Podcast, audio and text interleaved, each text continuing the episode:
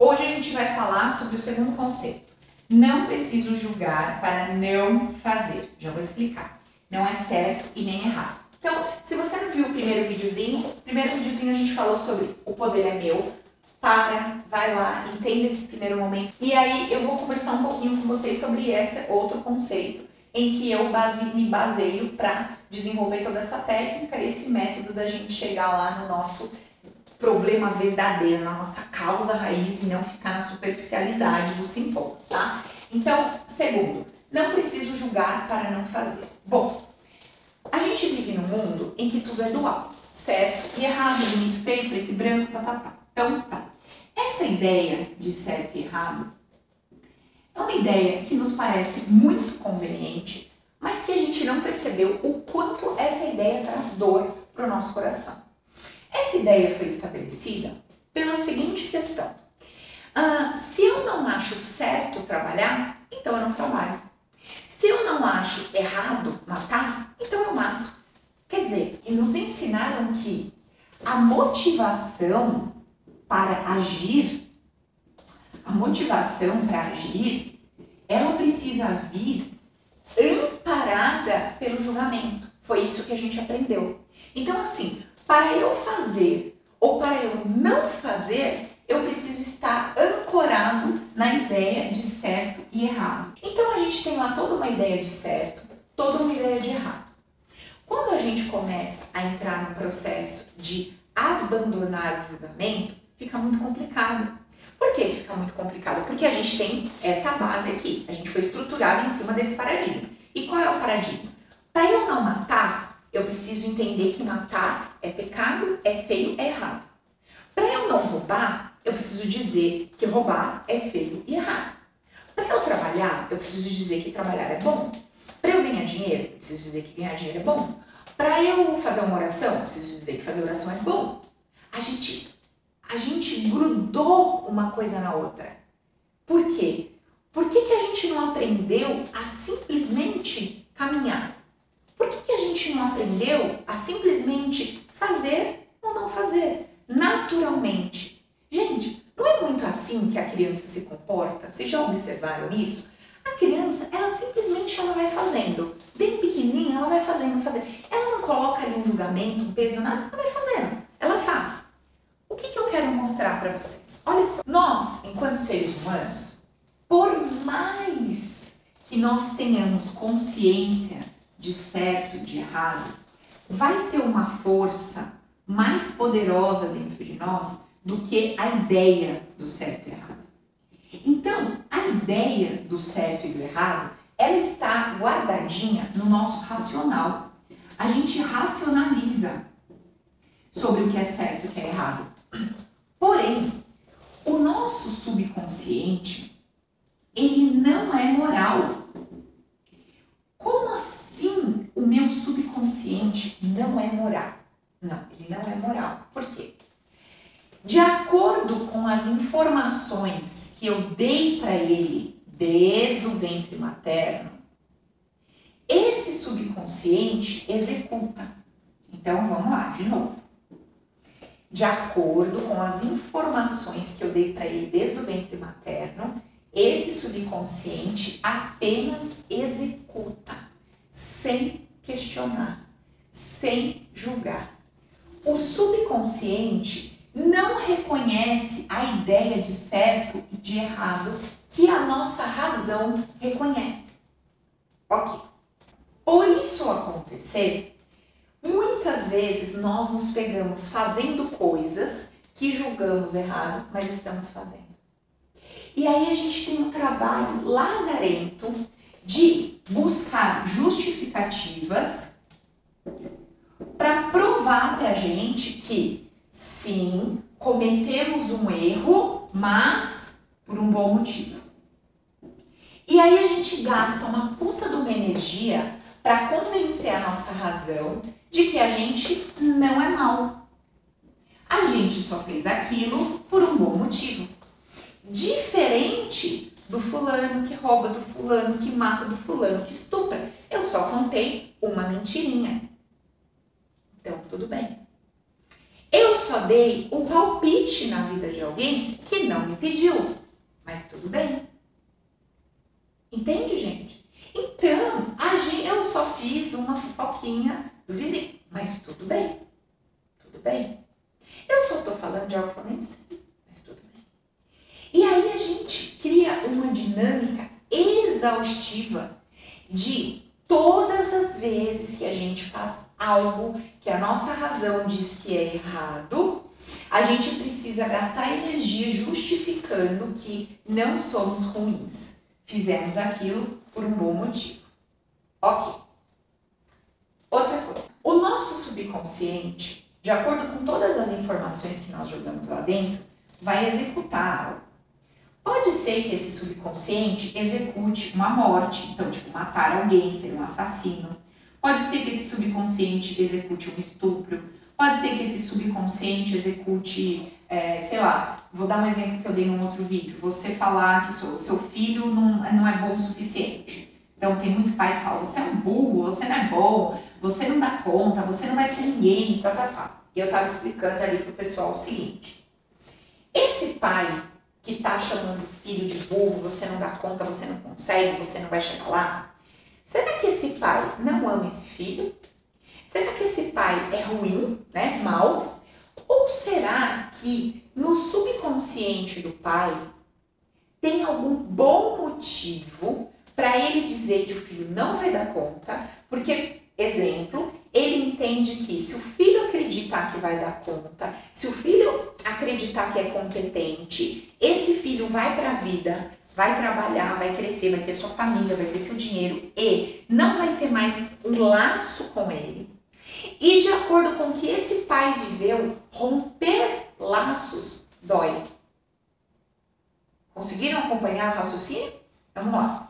O pai viveu algo na vida dele, onde houve uma ruptura, e nessa ruptura houve muita dor. Ele guarda aquilo lá dentro do subconsciente. Separação, ruptura é igual a dor. Beleza. Esse pai tem um filho. Ele começa a ver esse filho crescer. Aqui dentro vai dando um desespero, um desespero, um desespero, porque ele tá vendo que o menino tá crescendo, daqui a pouco vai arrumar um trabalho, vai ganhar dinheiro, vai embora. De novo, ruptura e dor. Só que não é que ele está pensando nessa ruptura e dor a nível subconsciente só pensando nele, no sentido egoísta da coisa. Não.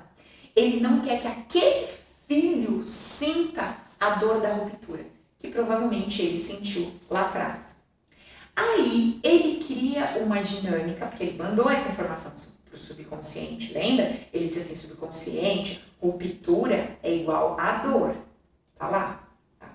Aí ele tem um filho, ama genuinamente, lá profundamente esse filho.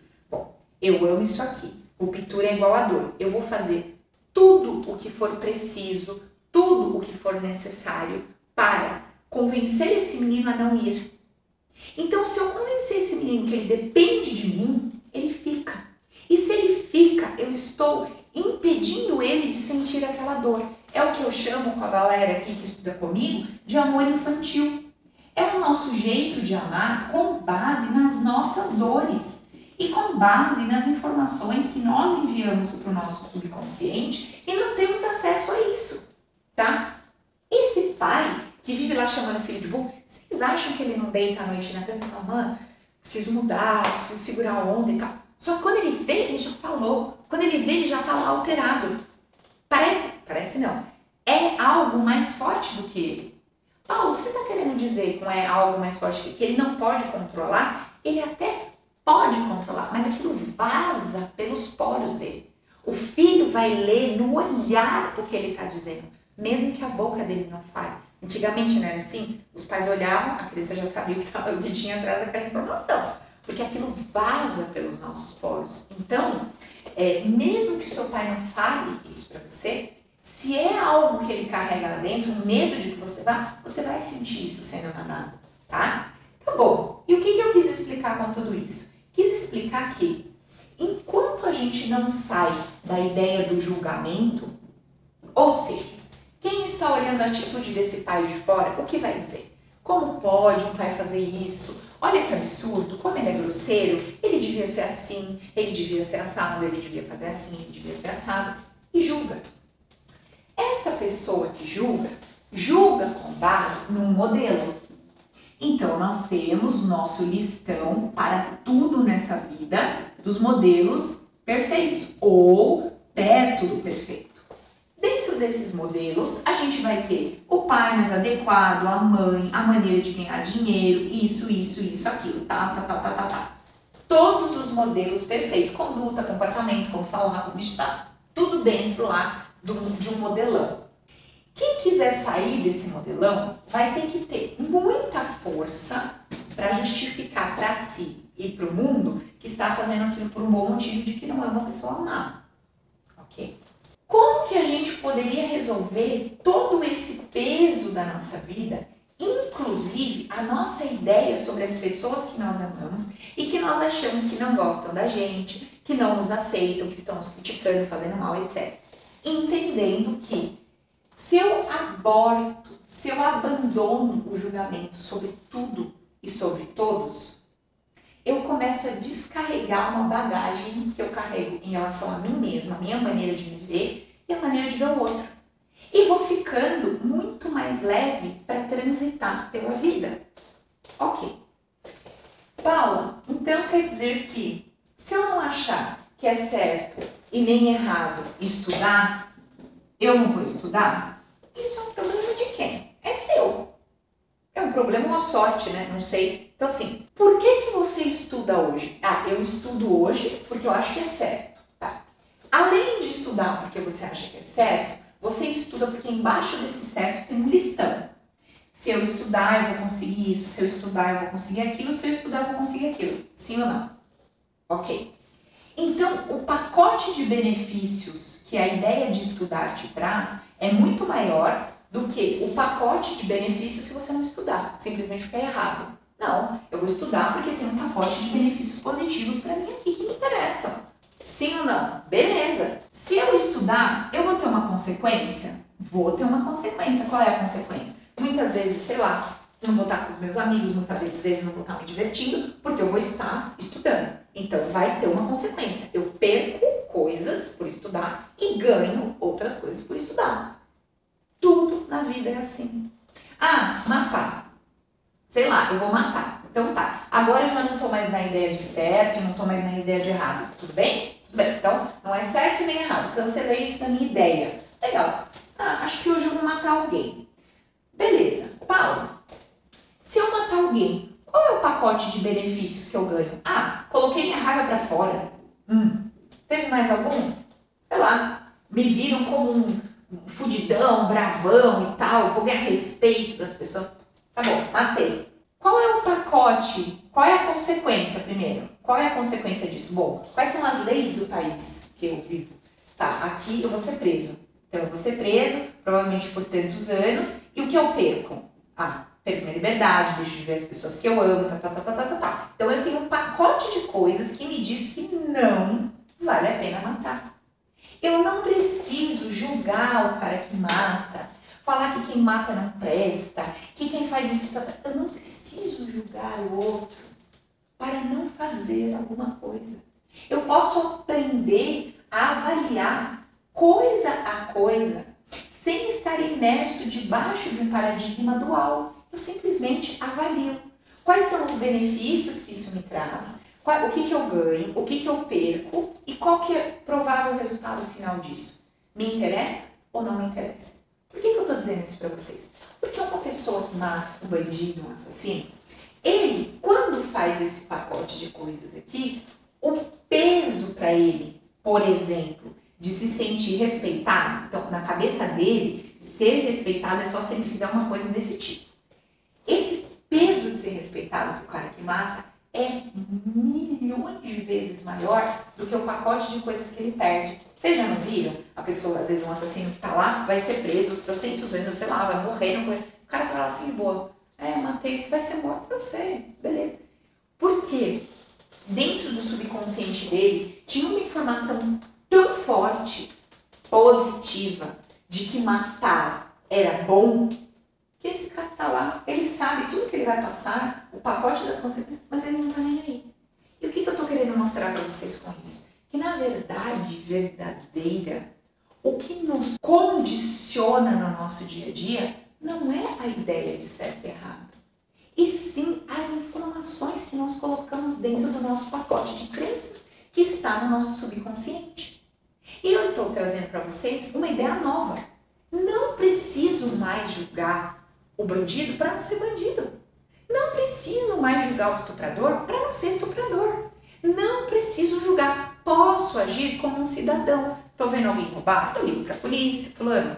Tem uma pessoa, polícia, tem uma pessoa roubando aqui. Eu não preciso ligar para a polícia e falar, meu, tem um desgraçado, filho da puta, do infeliz, não sei o quê. Cara, por que eu não preciso fazer isso? Porque eu não sei, eu desconheço completamente o conteúdo que essa pessoa enfiou no subconsciente dela. De acordo com a vida que ela viveu, eu não sei.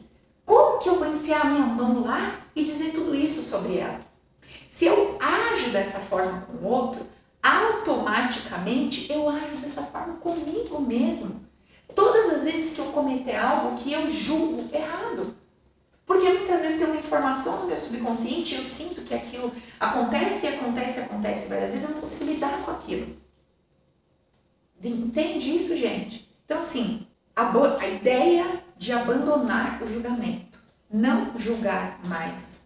Não julgo, não preciso mais julgar. Eu não preciso mais dizer que dar um tapa na cara de alguém é bom ou ruim. Eu posso fazer uma avaliação. O que, que eu ganho? O que, que eu perco? Vale a pena? Não vale? E a partir do momento que eu faço essa avaliação e chego numa conclusão para mim, eu respeito o outro que chegou numa conclusão diferente da minha. E entenda, respeitar o outro não quer dizer que não vai se tomar as devidas providências, sabe? Você vai tomar todas as providências cabíveis, mas aqui no coração, na maneira de perceber, você percebe de uma forma é, de dizer, cara, eu não sei, eu não sei o que está dentro do outro. Eu não sei o que tem dentro dessa pessoa para agir dessa forma. E isso se estende a tudo. 100%. Tudo na nossa vida. Tá, gente? Então, esse é o segundo princípio, é o segundo conceito em que eu me baseei. Por quê? No momento que a gente vai descendo no detalhe para descobrir as nossas dores, as raízes das nossas dores, vai chegar um momento que a gente vai precisar desse conceito aqui. Porque se a gente ainda estiver julgando, a gente não consegue limpar algumas dores, algumas feridas que a gente carrega. Então a gente precisa praticar essa ideia de que eu não preciso julgar o outro para não fazer. Eu não preciso colocar o outro, enxergar o outro de uma forma suja e feia para não fazer o que ele faz ou para me sentir um pouquinho melhor. Não, tá? Então, essa daqui é a nossa a segunda base aqui do trabalho que eu desenvolvi, que é o não julgamento, sair dessa ideia de dualidade. Não preciso disso para fazer o que eu tenho que fazer ou para não fazer aquilo que eu não quero fazer. Beleza? Vamos para o nosso terceiro ponto, então.